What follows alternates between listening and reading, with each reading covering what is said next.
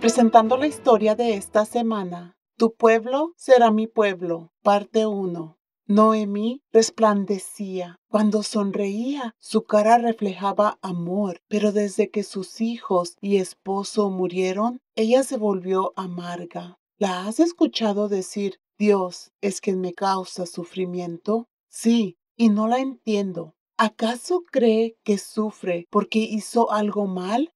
Ruth, yo le he estado diciendo, te amamos, somos familia, Acuérdate que tus hijos fueron nuestros esposos. Orfa, no creo que ella te entiende. Sus pensamientos son negativos. Las dos mujeres salieron a ayudar a su suegra a prepararse para el viaje. Pronto saldrían para Israel. No habían avanzado mucho cuando Noemí se detuvo y dijo, Orfa y Ruth, no continúen el viaje conmigo. Vuelvan a sus padres. Que Dios le dé un buen esposo. Gracias por su amabilidad para conmigo y mis hijos. Noemí abrazó a Orfa y a Ruth y les dijo adiós. Las mujeres jóvenes insistieron.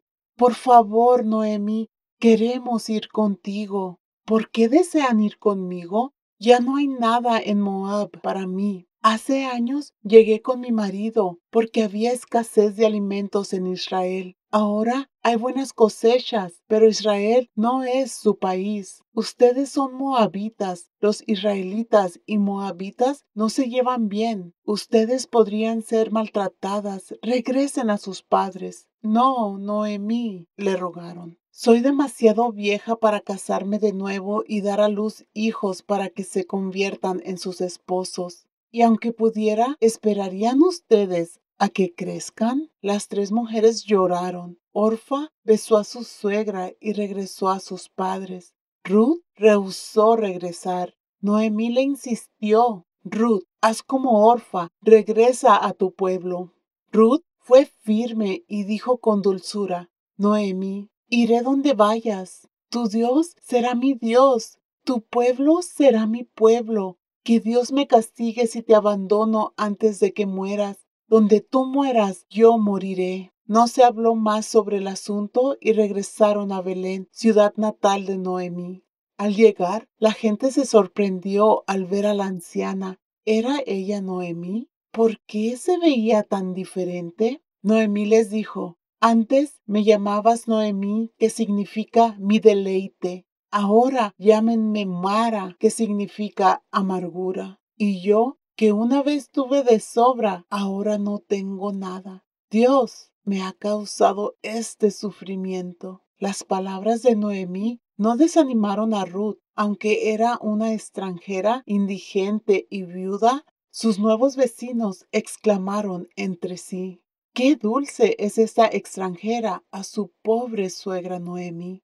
Las mujeres vivían en la propiedad del fallecido marido de Noemí. Necesitaban urgentemente alimentos. Ruth no se sentaba a esperar a que alguien le resolviera sus necesidades. Ella le dijo a Noemí, me gustaría ir a los campos de cebada. ¿Podría ir recogiendo el grano? Que se les caiga a los segadores. Yo respeto la ley hebrea que permite a los extranjeros y pobres el derecho de espigar en los campos después que los segadores lo hacen. Noemí respondió, Vamos, hija. Ruth encontró un campo para espigar. Trabajó tenazmente y nadie le molestaba. Cuando ella estaba espigando, vos, el dueño de los campos, llegó y preguntó a sus capataces, ¿quién es esa nueva joven trabajadora? En los días siguientes, Booz descubrió uno de los planes intricados y sorprendentes de Dios. Este es Elena Gámez por Barbara Steiner con la famosa historia de Ruth en la Biblia. Por favor visita thisweekstory.com.